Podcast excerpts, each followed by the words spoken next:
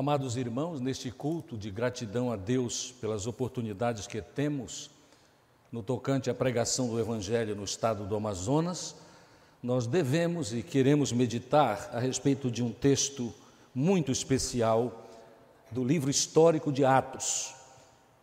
Eu quero ler como base desta mensagem Atos do capítulo 1, versos 4 a 8 onde encontramos a seguinte mensagem: Enquanto participava de uma refeição com eles, isto é, Jesus participava de uma refeição com eles, ordenou-lhes que não se ausentassem de Jerusalém, mas que esperassem a promessa do Pai, a qual disse ele: De mim ouvistes. Porque na verdade João batizou com água, mas vós sereis batizados com o Espírito Santo dentro de poucos dias. E os que se haviam reunido perguntaram-lhe: Senhor, é este o tempo em que restaurarás o reino para Israel? Ele lhes respondeu: Não vos compete saber os tempos ou as épocas que o Pai reservou por sua autoridade, mas recebereis poder quando o Espírito Santo descer sobre vós e sereis minhas testemunhas tanto em Jerusalém como em toda a Judéia e Samaria e até os confins da terra. Nós cantamos há pouco a respeito da, do esfriamento na obra de evangelização e nós cantamos também algumas palavras de dedicação a esta obra, que é a obra principal da igreja, a pregação do Evangelho. E é por esta razão que devemos meditar a respeito do livro de Atos que é um livro absolutamente empolgante a respeito do início da obra de evangelização na Igreja do Senhor. Quando a Igreja do Senhor se empolgou e, e se envolveu com a vontade de Jesus, e até hoje a igreja nascente ali em Atos é exemplo para nós. O livro de Atos é um livro empolgante, é um livro maravilhoso. Os temas no livro de Atos são importantíssimos. Eu quero citar sete destes temas e, como livro histórico, quando nós nos aproximamos destes assuntos, nós nos alegramos e nós somos fortalecidos pelo Senhor. E a nossa vontade nesta manhã é que, fortalecidos pelo Senhor, nós voltemos com a mesma intensidade de outros tempos para a obra de evangelização do mundo, a começar por Jerusalém. Amados, o primeiro tema que quero citar do livro de Atos é a soberania de Deus em Cristo na fundação da igreja e na disseminação do Evangelho.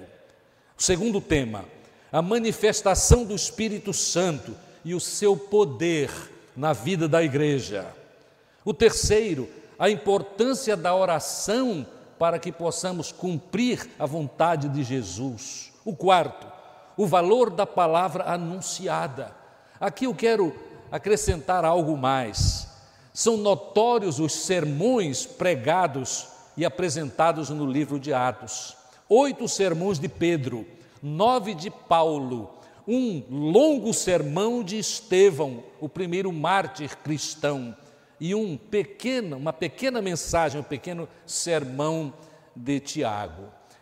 O conhecido autor e apreciado autor John Stott afirmou, depois de estudos, o seguinte: estes sermões de Pedro, Paulo e Estevão são exatamente 25% do livro de Atos.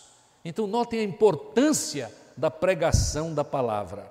O quinto tema, a realidade do sofrimento e a experiência de perseguição por parte daqueles que aceitam a orientação e a ordem de Jesus de pregar o Evangelho. À luz deste, desta afirmação, que é o, cinco, o quinto tema no livro de Atos que eu estou citando, nós devemos estar bem lembrados e devemos reconhecer que estamos passando um novo tempo de perseguição daqueles que pregam o Evangelho. E agora a, a perseguição é aberta, é aberta.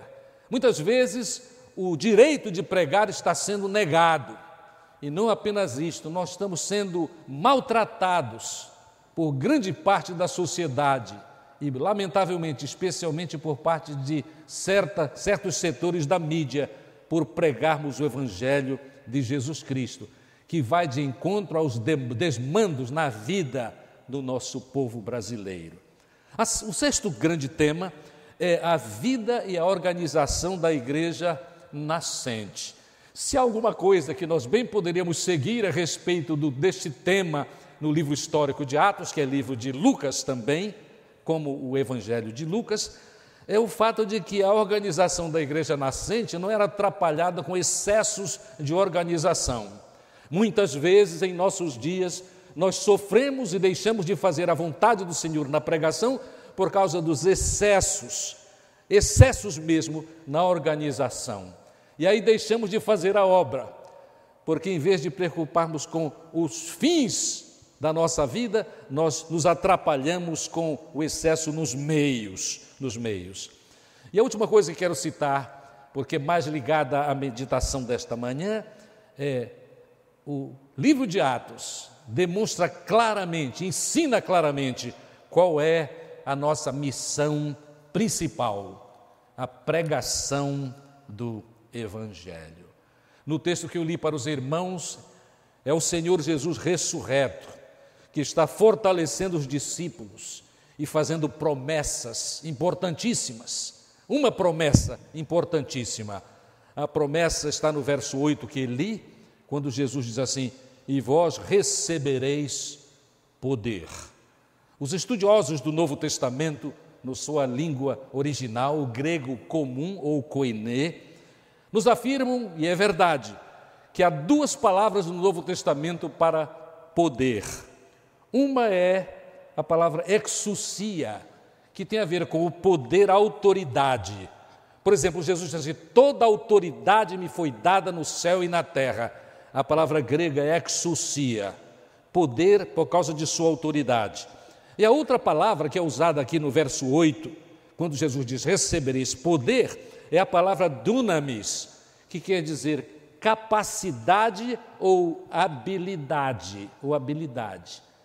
Então, Jesus não falou neste verso 8 de Atos, capítulo 1, que ele nos daria poder político, daria poder político, não. Ele daria habilidade para cumprir a sua vontade. Sim, senhores. E foi necessário, e Jesus foi tão específico, falando que daria à igreja nascente, como nos dá hoje também, a habilidade para cumprir a sua vontade, porque na época em que Jesus deu esta palavra, os judeus e muitos dos seguidores de Jesus Cristo lá nos primórdios eram de formação judaica e estavam então imbuídos daquela ideia muito firme de que a operação do Messias que haveria de vir seria dar poder político, liberdade política para o povo de Israel. Mas vem Jesus e disse: Ora, vocês receberão poder. E parecia esta palavra, esta promessa de Jesus muito irreal para os discípulos que a ouviram. Por aquela altura, muitos ainda estavam cheios de temores, apesar de já terem uma certa experiência com Jesus ressurreto. Alguns tinham muitas dúvidas. É possível que alguns estivessem até desesperados a respeito do fato que haviam colocado tanta segurança em Jesus por causa dos seus feitos, as maravilhas que ele operou, inclusive nos milagres, mas depois viram Jesus sofrer na mão dos romanos. Amados, para nós cumprirmos a missão que Deus tem para nós de pregação do Evangelho, é absolutamente importante nós confiarmos que Jesus que prometeu recebereis poder, fez assim, fez assim, Daí porque não importam as pressões da sociedade, que são crescentes, a perseguição da sociedade, ou mesmo dentro da igreja cristã, como bem sabemos nestes dias, a falsificação do Evangelho, mesmo apresentada de maneira tão artística e do ponto de vista da, da palavra apresentada, tão bela, tão bela, com muita oratória. Na verdade, amados, nós precisamos confiar plenamente em Jesus Cristo ao dizer para a igreja nascente e reafirmando para nós: recebereis poder. E aqueles que ouviram a palavra de Jesus, entre eles temerosos, duvidosos e até desesperados, eles receberam o poder. E receberam por causa de algumas coisas que ocorreram. Eles foram obedientes à palavra de Jesus. Permanecei em Jerusalém. Eles permaneceram. Eles permaneceram unidos em oração. E por causa da obediência a Jesus e a prática da entrega a Ele, a dedicação a Ele, porque na oração eles se dedicavam ao Senhor que havia prometido: recebereis poder. Eles se surpreenderam com os acontecimentos que são relatados logo no início deste livro histórico de Atos. Sim, a promessa de Jesus se cumpriu, pois Deus não mente.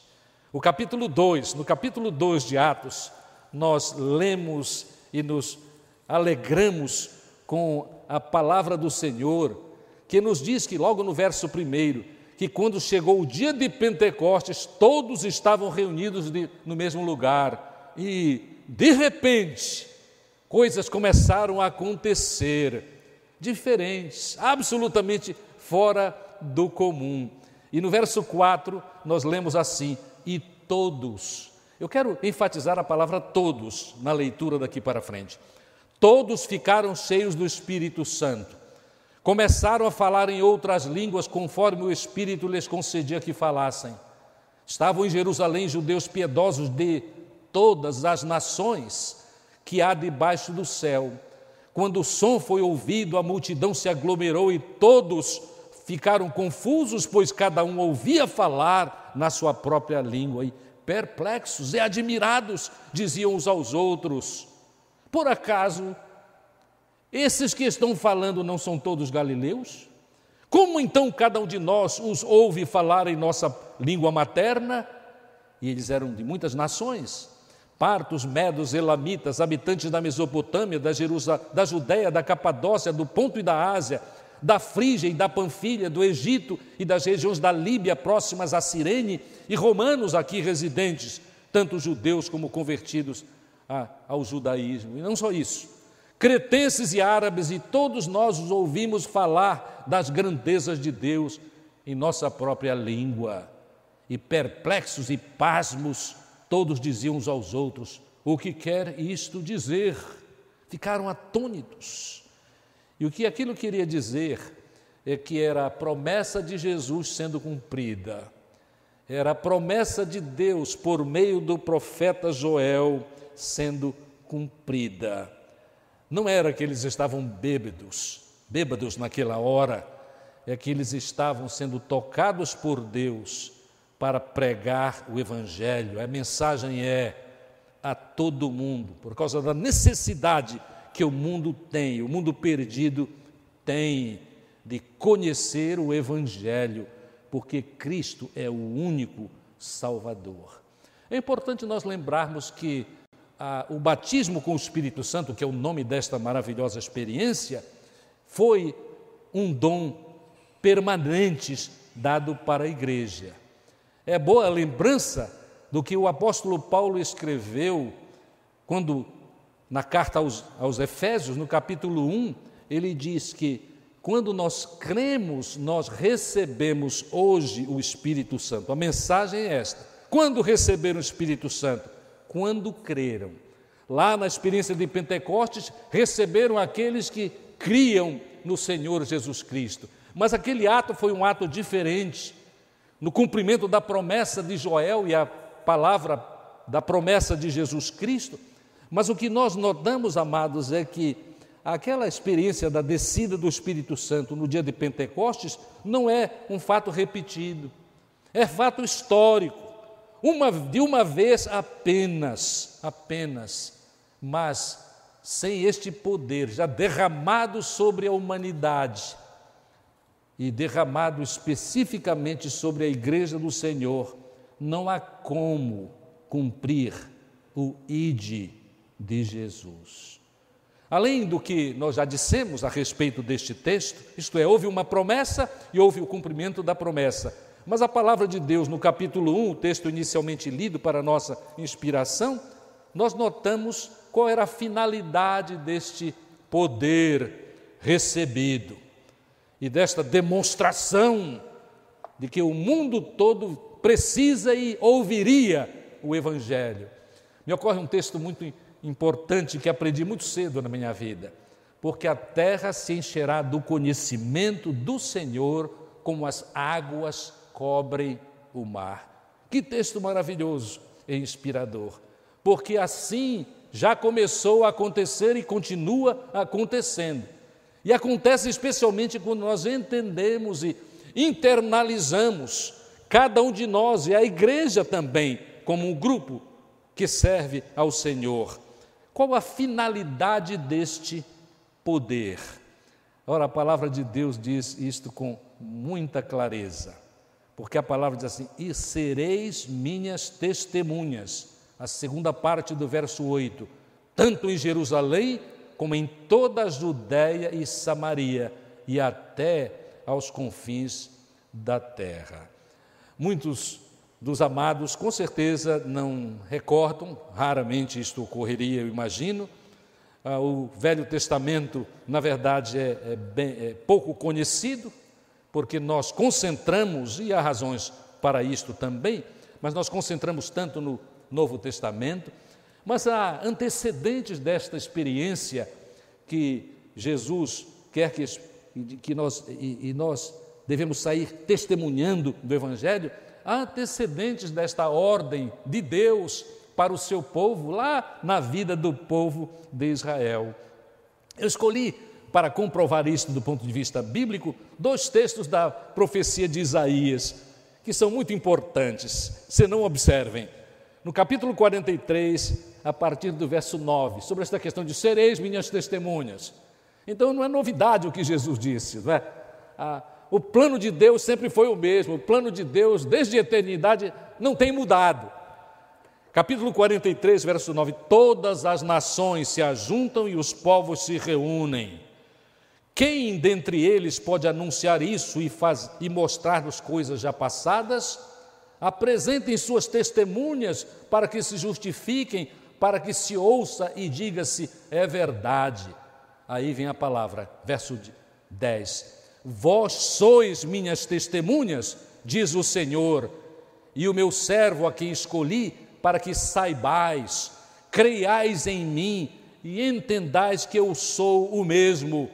Antes de mim nenhum Deus se formou e nenhum haverá depois de mim. Eu, eu sou o Senhor e além de mim não há salvação. Que texto!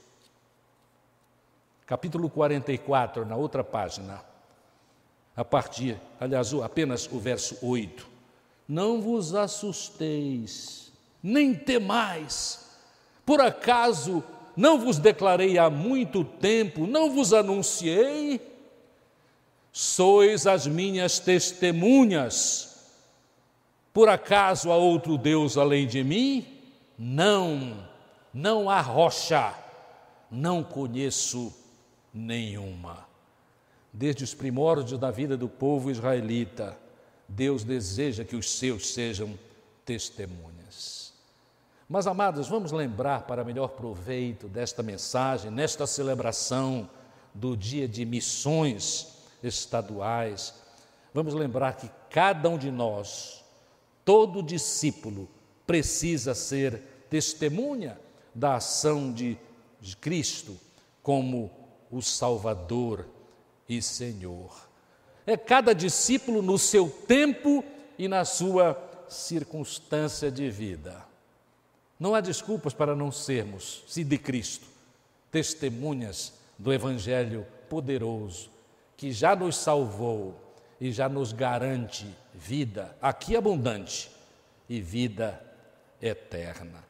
E nós podemos perguntar assim, mas então como é que a gente pode meditar a respeito do que é essencial para sermos fiéis testemunhas de Jesus Cristo? A primeira coisa que devo citar é que a primeira coisa essencial é naturalmente foco específico na pessoa de Jesus. Nós somos testemunhas do que Deus, tendo prometido, já fez. Ele veio ao mundo na pessoa de Jesus Cristo E Jesus Cristo cumpriu toda a justiça, todo o projeto do Pai e chegou a entregar-se voluntariamente para o perdão dos nossos pecados. O foco, amados, em Cristo. Como o apóstolo Paulo fez, segundo nós observamos em muitas das suas inumeráveis cartas.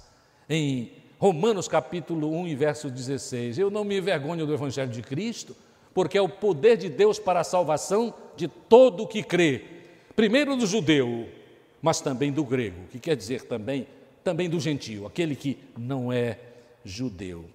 Outra coisa que é essencial quando nós vamos testemunhar do poder de salvar de Jesus Cristo, que é o poder de Jesus Cristo, é que nós testemunhamos no poder do Espírito Santo.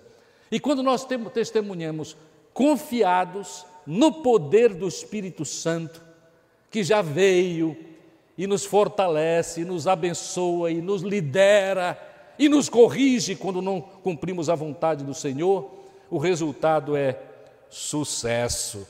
É sucesso. Ora, quando nós estamos lendo o início do livro de Atos, nós nos empolgamos. Não é como não nos empolgarmos, né? Quando Pedro pregou a sua mensagem, farei outra referência a ele ainda nesta mensagem, houve uma comoção profunda gerada por Deus no coração dos pecadores. Deus é que gerou isto no coração dos pecadores. Jamais devemos pensar que é porque a palavra, a, a boa oratória de Pedro. Não, Pedro foi, foi instrumento mas o poder é de Deus. Por meio do seu Espírito, houve o acréscimo imediato de 3 mil pessoas. Antes perdidas, mas agora reconhecendo a verdade do Evangelho. Ah, meus amados, nós precisamos sempre lembrar isto. Porque às vezes na nossa vaidade humana, vez por outra, todos nós somos suscetíveis a um, a um surto, a um surto de, de vaidade, né? onde nós podemos pensar, não, isso aqui é por causa da, da minha maneira de ser, é por causa da, da qualidade da minha comunicação. Enfim, nós queremos assumir às vezes, isto é absolutamente errado, é pecaminoso, porque afinal das contas, nós quando vamos ao, à palavra de Deus, nós encontramos em João, no capítulo 16, a verdade a respeito do que é o ministério do Espírito Santo de Deus. Está em, em João, no capítulo 16, versos 7 e 8. Quando Jesus, falando sobre a missão do Espírito Santo, chamado aqui de Consolador, ele diz assim: ah, Todavia eu digo para vocês a verdade, é para o vosso benefício que eu vou. Se eu não for, a ideia não for para o Pai, o Consolador não virá a vós, mas eu o enviarei. E quando ele vier, e já veio, não é, irmãos? E quando ele vier, convencerá o mundo do pecado, da justiça e do juízo. Do pecado, porque não crê em mim. Da justiça, porque eu vou para o meu Pai e não me verei, vereis mais. E do juízo, que é julgamento, porque o príncipe deste mundo já, já está condenado. Amados, testemunhar é a nossa missão. E testemunhar é comunicar aos outros e a muitas pessoas o que nós sabemos e já experimentamos por termos confiado em Jesus Cristo. O que temos experimentado? Na lista deve ser principal o fato de que experimentamos o amor de Deus, o texto sagrado que vem à mente é o seguinte: enquanto éramos pecadores, Jesus Cristo morreu por nós. Alguém poderia até morrer por um justo, mas Deus morreu por pecadores, vem à mente também. Outra coisa, o que nós temos experimentado, certezas da orientação de Deus para que tenhamos vida abundante e sempre devemos acrescentar abundante e eterna. Perdão dos nossos pecados. Eu quero fazer um parênteses aqui e dizer o seguinte: crendo na palavra e tendo experimentado o perdão de Deus, vamos estar sempre lembrados, sempre intensos nesta lembrança de que, se já pedimos perdão para os nossos pecados, Deus em Cristo já perdoou e nós não precisamos estar relembrando Deus porque Ele não se lembrará dos nossos pecados, porque esta é uma de Suas promessas na Sua palavra. Há tantas outras coisas que nós recebemos de Deus, que nós experimentamos porque confiamos em Jesus. É sobre estas coisas que nós precisamos falar. No Novo Testamento, nós temos muitos exemplos de testemunhos. Por exemplo, Pedro, no sermão que é apresentado logo no início do livro de Atos, no capítulo 2, ele testemunhou as coisas do Senhor. E o texto a que me refiro é especialmente ah, versos 14 a 41, por certo, entenderemos, é um, uma leitura muito longa.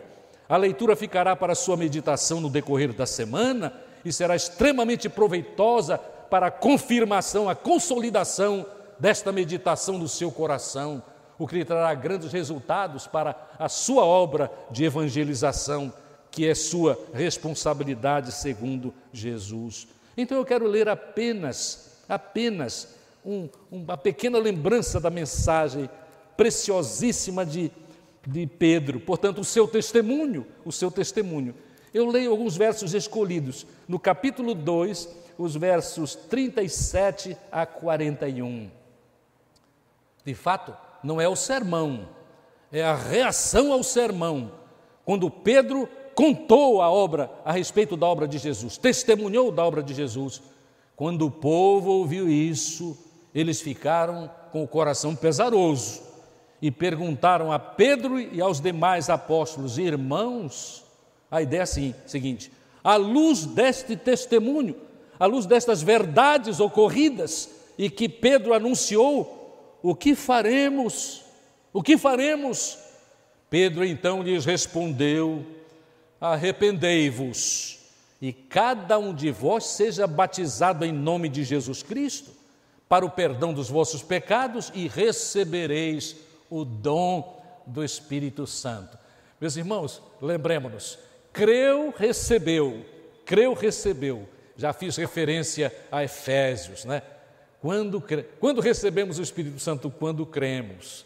Quando recebemos o Espírito Santo, volto a dizer, nós fomos, somos tocados por Deus e recebemos o poder para cumprir o seu desejo durante o nosso ministério pessoal. Ainda, testemunhar é comunicar a razão da nossa fé. Apesar de toda a perseguição na nossa sociedade, apesar de alguns nos considerarem tolos por sermos de Jesus, especialmente por darmos tempo ao cumprimento da Sua vontade, meus amados, alguns sim, por causa de suas dores, das suas mágoas, da sua vida não resolvida adequadamente. Em todos os ambientes onde nós andamos, por vezes chegam a nós e perguntam a razão da nossa fé. Que texto maravilhoso este texto de Pedro, novamente, Pedro, quando no capítulo 3 da sua primeira carta, Pedro, na sua primeira carta, no capítulo 3, versos 15, a segunda parte do texto, ele afirmou assim: Irmãos, estáis sempre preparados para responder a todo o que pedir a razão da, da esperança que há em vós. Mas fazei isso com mansidão e temor, tendo boa consciência para os que caluniam o vosso bom procedimento em Cristo, fiquem até envergonhados naquilo que falam mal de vós. Com certeza, todos os irmãos ao alcance da minha voz, se têm algum tempo de vida cristã, de entrega a Jesus, já tiveram oportunidades assim, não é? Por que você crê assim? Certa feita eu tive uma experiência inigualável porque eu estava num verão, há muitos anos atrás, pescando com alguns homens ímpios, alguns deles meus amigos, outros só conhecidos neste, neste lazer, e eles devem ter notado alguma coisa, porque eu sou crente há muito tempo, eu aceitei Jesus aos 12 anos, amados, né? e com misericórdia de Deus, eu cresci num lar cristão, meus pais eram realmente dedicados ao Senhor e permaneceram assim até a morte, é um privilégio, eu sei que é misericórdia, Muitos não têm esse privilégio e é Deus quem manda na nossa vida. Um, um não é melhor do que outro porque tem essas experiências, mas amados, na volta da pescaria, nós estávamos no teto e alguns deles estavam conversando em, em propriedades, imoralidades. Mas um deles, num pequeno descanso que houve daquela conversa ímpia, se voltou para mim, e nós éramos três pastores naquele passeio, e perguntou especificamente para mim: é difícil ser como vocês são?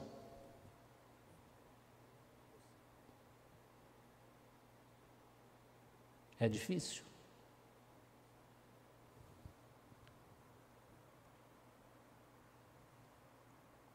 É o que eu estava dizendo.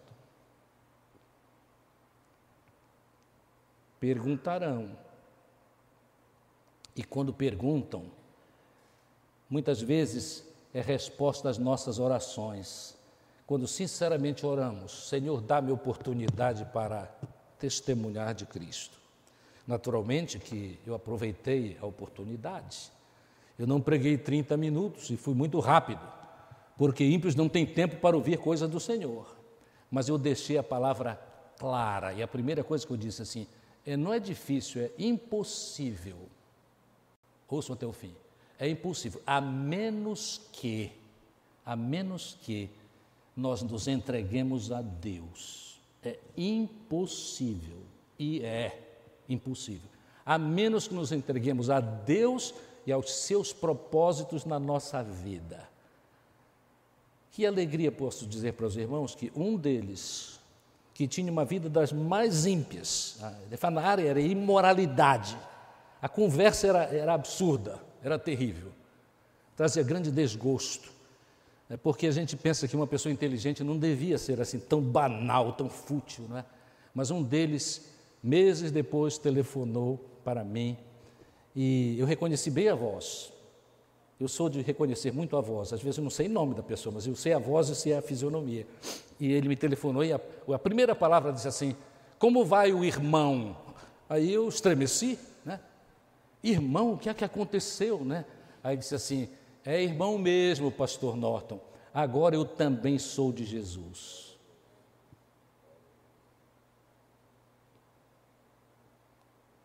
Tocado pela mensagem da sua esposa, fiel ao Senhor, pentecostal ativa na pregação do Evangelho, que já há muito vinha pregando para o marido, sem sucesso, mas chegou o tempo de Deus, chegou o tempo daquele, agora amigo meu, se entregar a Jesus. Testemunhar é falar sobre a razão da nossa fé. Isso deve nos lembrar o seguinte: nós precisamos saber qual é a razão da nossa fé. Se você não sabe exatamente a razão da sua fé, peça ao Senhor que o ilustre mais uma vez, que a ilustre mais uma vez a respeito disso. A razão da nossa fé é Jesus, o único e suficiente Salvador. O único e suficiente Salvador. Sim, seremos testemunhas se assumirmos a missão com dedicação. Nós cantamos, o, o grupo nos ajudou a cantar algo que fala sobre o esfriamento, né?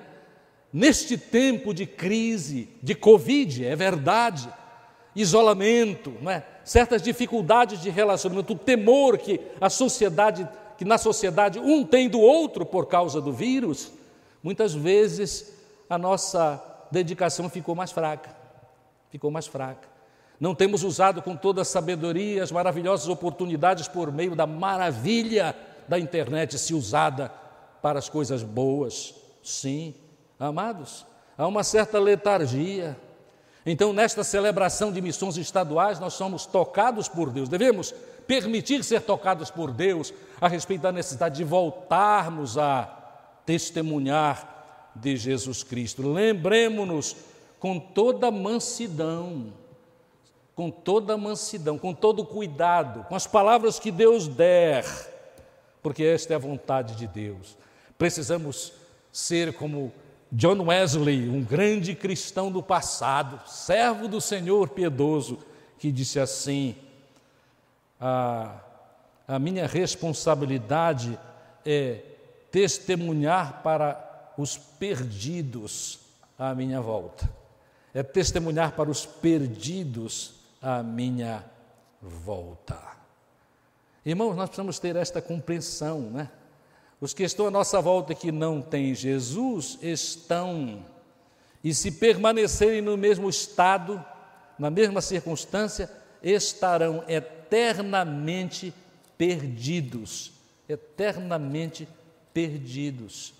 Quando eu estava já no término das minhas meditações a respeito deste assunto, eu cheguei à, palavra de Tessalonicenses. Eu, por alguma razão, não, não anotei exatamente o texto, mas eu estou com ele à minha frente. Notem o que a palavra de Deus diz. Precisamos ser lembrados disso. Porque em alguns setores da igreja há um certo constrangimento de entender até, e muito menos de dizer, onde necessário, que quem não tem Cristo está perdido. Toda vez que eu lembro este texto, os irmãos já ouviram isso antes aqui na primeira igreja, mas eu vou repetir porque para mim foi muito significativo. Há muito tempo atrás, nós, eu convidei um pastor, ah, Maurício era o nome dele, para pregar aqui na primeira igreja. É um homem de Deus, mas a personalidade dele era tranquila, ele era absolutamente tranquilo. A fala dele dava sono, mas ele era um homem firme no Senhor. Mas era o estilo, personalidade dele. E quando ele começou a pregar, amados, ele pregou sobre este texto. E quando ele começou a pregar sobre este texto e, e tinha completado a sua mensagem, ele disse assim: Quantos dos irmãos, aliás, para começar a pregar, ele disse assim: Quantos dos irmãos, aquele jeitinho dele, simples, né? Aqui, deste púlpito, quantos dos irmãos aqui creem que há uma outra maneira de, de ir para gozar a eternidade com Deus que não Jesus Cristo? Irmãos, eu passei pela maior vergonha pastoral na minha vida porque meia dúzia dos nossos irmãos levantaram a mão. É. Irmãos, eu fiquei estupefato. Eu acho que eu preguei umas cinco mensagens depois disso a respeito deste assunto, na expectativa de que não, dessa vez eles vão entender. Eles vão entender. Mas note com o texto dele, deste irmãozinho Maurício, pastor Maurício. Foi uma mensagem poderosa. Falou devagarzinho assim, mas amados, o pessoal ficou vidrado vindo, porque era só massa, palavra de Deus. E eu vou dar o texto deles para os irmãos. Estes, aliás, eu vou ler aqui desde o verso 6, para melhor entendimento. De fato, é justo diante de Deus que pague, que Ele pague, Deus pague, com tribulação aqueles que vos atribulam. Para vós que sois atribulados, vos dê alívio, bem como a nós, quando o Senhor Jesus se revelar do céu com seus anjos poderosos em chama de fogo punindo os que não conhecem a Deus e que os que não obedecem ao evangelho de nosso Senhor Jesus Cristo. Eles sofrerão como castigo a perdição eterna, longe da presença do Senhor e da glória do seu poder. E quando naquele dia ele vier para ser glorificado nos seus santos, e admirado em todos os que houverem crido, pois crestes em nosso testemunho.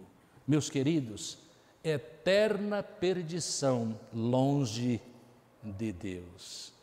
Este texto deve, que nos é trazido agora à memória, deve nos ajudar a sermos mais empenhados, a dedicarmos o nosso tempo, a nossa vida buscar mesmo as oportunidades para testemunhar de que só Jesus é Salvador.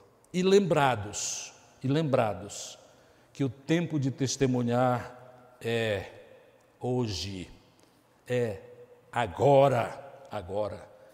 Pois quando Jesus mesmo estava falando e ele deu essa palavra, segundo João, no capítulo 9 e verso 4.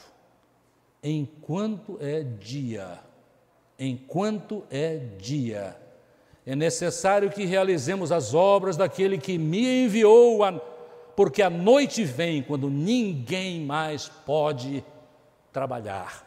Noite aqui é uma ilustração de morte, de falta de quando não haverá mais oportunidade. Todos nós estamos tocados com o grave acontecimento ocorrido na Flórida há pouquíssimos dias, quando mais de 100 pessoas imediatamente por causa da, de o edifício ter ruído, parte dele, já morreram. E são agora considerados só ah, o quê? Eles são considerados é sim. É, não, não, não sabemos ainda da morte deles, mas o fato é que nós sabemos, já morreram. É só uma questão de protocolo próprio na nossa sociedade. Estão desaparecidos, não, estão mortos. Para eles a noite chegou. Entre eles, com certeza, muitos crentes. Com certeza, creio eu, confiando na operação do Senhor na vida humana daquele que se entrega a Jesus. Servos de Jesus Cristo. Que até aquele dia, semana passada, quando pela madrugada o edifício ruiu e eles morreram, eles tiveram tempo de testemunhar, mas o tempo já passou. Meus amados, convém que testemunhemos hoje. Graças a Deus pelo privilégio de meditarmos a respeito deste importantíssimo assunto. Como parte da nossa gratidão a Deus e celebração pelo Dia de Missões Estaduais. Não nos esqueçamos da promessa de Jesus, do fato de que ele já cumpriu a promessa e desta finalidade de pregarmos o Evangelho. Eu quero terminar com uma história muito interessante, porque também é incentivo para nós. Nós sabemos muito bem que a igreja de Corinto era uma igreja altamente problemática.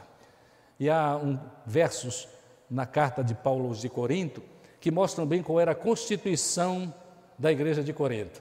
Tinha muita gente que antes de Jesus não valia absolutamente nada. Né? E os pecados são citados.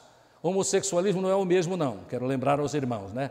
Tem os beberrões, enfim, tem muita gente ruim ali, classificada pelo nome. Mas aí, no término daquelas, daquela lista de pecadores que, que constituíam a igreja de Corinto, por quê? Constituem a igreja de Corinto porque o apóstolo Paulo diz assim: e tais, assim como estes pecadores citados, fostes alguns de vós. É, mas fostes lavados, fostes transformados pelo poder de Deus. Eu estava lendo um livro muito interessante que tratava a respeito desses assuntos da mensagem de hoje, e aí eu notei que o pastor John MacArthur, que é um conhecido pregador norte-americano, corajoso nas suas afirmações, ele chamou o sermão dele a respeito do texto de Lucas, capítulo 8, de o, o perturbado o endemoninhado que foi missionário. O endemoninhado que se tornou missionário. Vocês devem lembrar a história, não é? É que havia um endemoninhado que, quando perguntaram sobre quem era o nome dele, ele disse Legião. Todo tipo de desgraça. Milhares, legião, seis mil, representa seis mil soldados romanos. A legião, né? Era a experiência dele, dominado por Satanás. Mas Jesus o curou, expulsou aquele demônio. E aí, entusiasmado com quem Jesus era e o que havia feito por sua vida, ele queria estar pertinho de Jesus e acompanhá-lo. Inclusive, ele faz esse pedido: oh, eu quero andar contigo. E Jesus Cristo disse com muita sabedoria: Não, não deves fazer isso. Ele disse assim: Vai para a tua casa e conta para os teus o que Deus te fez, Deus fez para ti. Eu quero deixar aos irmãos com esta palavra: vai para casa e conta para muitos o que Deus fez para ti. E pela misericórdia e graça de Deus, nós faremos assim, porque é o melhor. Vale a pena obedecer e ser contado como instrumento de Deus para a salvação de perdidos. Que Ele nos abençoe.